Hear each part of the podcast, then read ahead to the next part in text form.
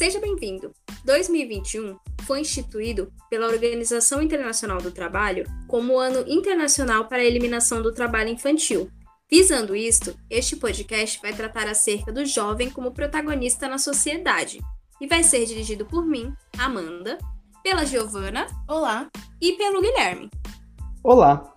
Bom, mas para que a gente consiga compreender a relação que o jovem estabelece com a sociedade, é necessário a gente voltar ao século XIX e entender historicamente seu surgimento. Exatamente, seu surgimento. Bom, a Revolução Industrial inaugura para o ser jovem uma questão importantíssima para o seu futuro, já que a experiência fundamental da organização da sociedade burguesa criava uma nova seção social para as idades. O jovem passaria de um mini adulto para um novo chamado juventude. Porque o trabalho prático, antes observado e constituído dentro dos laços familiares, agora passava por uma nova escala, já que a estruturação do trabalho, fruto da Revolução Industrial, trazia um grau de, eu vou chamar de um grau de dificuldade para que se estabelecesse maiores conhecimentos sobre todo o caminho da produção. E é para isso que a fase entre o recém-nascido e o adulto ganharia um novo, um novo toque dentro do, do processo de socialização. É aí que vai ter o surgimento do que é a infância e a juventude.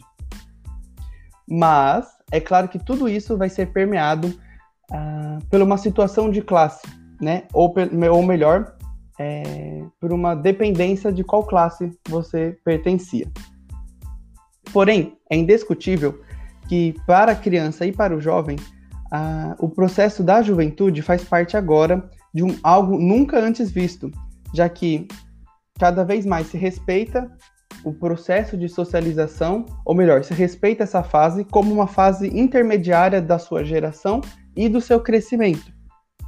Essa difusão para dentro das sociedades mais estabelecidas pós-ordenação industrial ou pós-ordenação burguesa vai surgindo primeiro no seio das famílias burguesas. As famílias abastadas, a elite, conseguiam construir agora para esse antes mini adulto, mas agora essa criança, uh, uma certa noção do, do, sua subjetividade para o mundo, ou melhor, a sua criação uh, altamente preparada para que ele fosse posteriormente um adulto bem estabelecido na sociedade. Já que ele tinha o, o quesito material, ele precisava como se fosse um quesito socializante para que ele fosse um jovem, eu vou chamar de um jovem perfeito, um jovem conseguisse uh, se portar bem diante as, as, as relações que a sociedade colocariam a ele.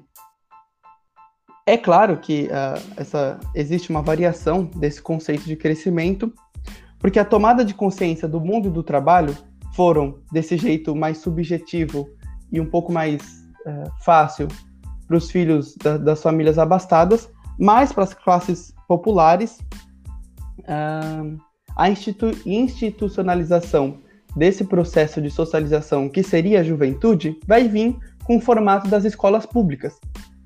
É a partir do século XIX que as escolas vão começar a se expandir uniformemente dentro dessas sociedades e vão começar a constituir uma prática principalmente de estabelecer novas noções da classe dominante para as classes populares, mas, mas para também que houvesse uma, uma conceituação técnica, já que a escola, é, mesmo que fosse de, de acesso múltiplo, ou uma tentativa que fosse de acesso o mais. É, que tivesse um acesso de maior alcance, é, ela ainda pertencia a uma vontade muito mais produtiva técnica do que teórica ou fazer com que os alunos questionassem a sua vivência. Isso não fazia parte de uma vontade própria ideológica da sociedade, porque a formatação desse jovem precisaria ser muito mais certeira nos objetivos que a classe dominante tinha sobre ele, do que difundir um aparelho que ele conseguisse se relacionar com o seu meio, se relacionar com outras pessoas e se compreender como ser no mundo. A gente não pode desassociar né, de todo o processo discutido aqui que, mesmo que o século XIX contraditoriamente tenha criado a juventude, ela também foi responsável por castrá-lo socialmente, já que essa fase ela só tem um, como se fosse um valor lucrativo, ou melhor, né, um valor ao capital para que ela se estabelecesse. Ela apenas se estabeleceu para que se formatasse uma mão de obra um pouco mais especificada e também um pouco alienada, mas isso é papo para uma outra, para uma outra discussão. Para situar a juventude, precisamos primeiro entender quem são esses jovens. Para os especialistas, a juventude está entre os 19 e 29 anos. Para o IBGE, eles estão entre os 15 e 24 anos. Para atribuir aos jovens um caráter protagonista e ativo, precisamos primeiro nos desprender da ideia da juventude como um campo do vir a ser. A juventude era vista até então e até hoje apenas como período de transição entre a infância e a vida adulta, do que você será posteriormente. Para os estudiosos, este período é onde os jovens se afastam de suas famílias e tomam caminhos exóticos, se deixam levar e conhecer outras coisas e pessoas. Para Jean Piaget, com uma visão psicopedagógica, esse período abrange a adolescência, onde os jovens manifestam seus gostos e preferências de uma forma exagerada. É o período onde ocorre o maior número de mudanças, mas ainda assim é um período um tanto perigoso, pois aqui podem ser influenciados e manipulados até mesmo pelos seus próprios desejos. Essas visões fechadas, que tratam o jovem como um rebelde que está contra todos e que visam apenas as suas próprias vontades, criam uma barreira que impedem a consolidação de um protagonismo partido dos jovens, uma vez que são naturalmente silenciados por ainda estarem no período de formação do que serão posteriormente. Desta maneira, a fim de compreender a concretude da juventude, é necessário se desprender dessas ideias pré-concebidas sobre os jovens. A juventude não se trata de um momento formado por uma ou por outra ideia, mas sim por múltiplas e diversas noções e construções, visto que cada jovem é diferente do outro. A experiência de um jovem nascido e criado, e sendo assim constituído em um determinado ambiente, vai ser diferente da experiência e saberes de um jovem crescido em um outro local. Temos como exemplo a análise de um jovem da capital de São Paulo e um do interior de Minas Gerais. Suas vidas, conhecimentos, saberes e, portanto, assim, suas juventudes são diferentes. Logo, não podemos tratar a juventude como singular, mas sim como plural, visto que essa é composta por múltiplas juventudes, de diversas singularidades. A juventude é, assim, uma condição social e também uma forma de representação do jovem como sujeito sócio-histórico-cultural, em sua subjetividade estimulada pelas relações sociais impostas pelo meio no qual o jovem está inserido e desenvolvida pelo processo educacional que se torna mediador do protagonismo juvenil. Bom, é interessante que a Giovana tenha conceituado um pouco mais sobre a relação do jovem com sua, o seu meio, com a, a sociedade, porque é imprescindível a gente compreender que as instituições postas para o jovem, ou melhor, as faltas que essas instituições fazem, como a própria escola, também fazem parte do processo de criação da sua própria identidade cultural. E então, e como foi discutido no começo desse podcast, a concentração histórica dentro da instituição, que é a escola, também fazem parte de um processo e de um produto muito maior do que a, a própria subjetividade do aluno. Então, quando a gente pensa sobre o jovem como protagonista, a gente passa muito mais a compreender não só o jovem como pessoa, mas os, os, jovens como coletivo e a escola como espaço da socialização desse coletivo. Então, eu queria até trazer uma, uma contribuição de mais um participante do podcast, nosso querido educador Paulo Freire. E lá no livro Professora Cintia Não, e eu vou, eu vou ler, porque fica mais claro e vai ficar mais evidente com as palavras dele. As interdições à nossa liberdade são muito mais produtos das estruturas sociais, políticas, econômicas, culturais, históricas ideológicas do que das estruturas hereditárias. Não podemos ter dúvidas em torno do poder da herança cultural, de como nos conforma e nos obstaculiza de ser. Mas o fato de sermos seres programados, condicionados e conscientes do condicionamento e não determinados é que se faz possível superar a força das heranças culturais. A transformação do mundo material, das estruturas materiais, a que se junte simultaneamente um esforço crítico educativo é o caminho para a superação jamais mecânica desta herança.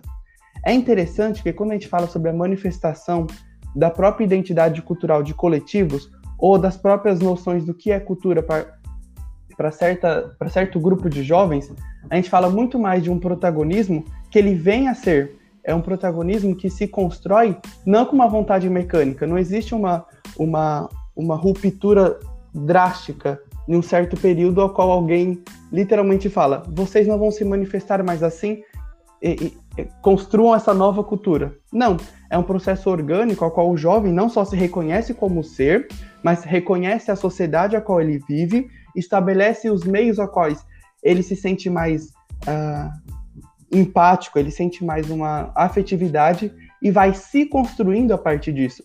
Voltando agora para a discussão que a gente trouxe sobre a escola, a gente só quer contornar que como os outros espaços de, da, ou melhor, como as outras instituições que a sociedade impõe, a escola também, quando ela tem uma tomada progressista sobre o ser, ou melhor, que respeita essa produtividade orgânica da própria identidade, da própria subjetividade do aluno, a gente compreende que o, que o aluno, quando ele percebe que ele pode vir a ser alguém, né? O aluno que antes não sonhava, o aluno agora sonha, o aluno que antes não tinha esperança, mas o aluno agora que constrói uma esperança é, sobre o seu, seu, protagonismo na sociedade, ele, ele se enxerga como um ser possível.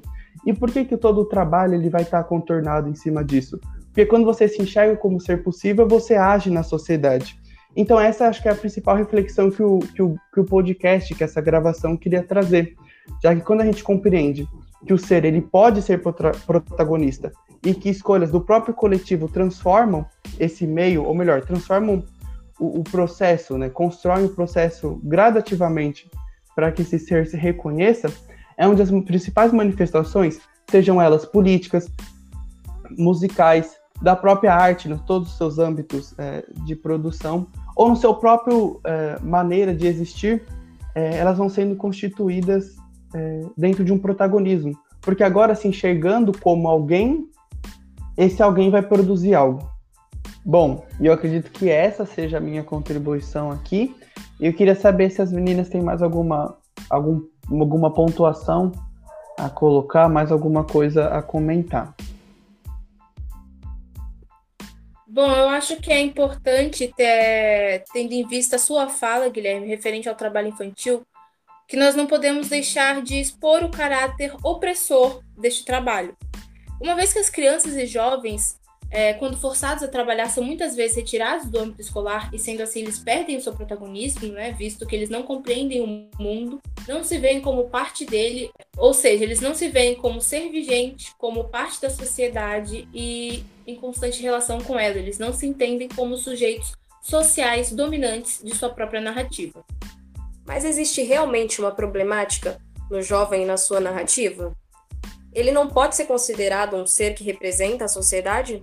Apesar de ser um assunto delicado, é, compreende que os espaços onde o jovem habita podem ser físicos ou psicologicamente afetar a sua capacidade de se entender como protagonista, dificultando assim o seu reconhecimento e também o reconhecimento das outras pessoas sobre ele. O jovem só é considerado quando traz valor para alguém.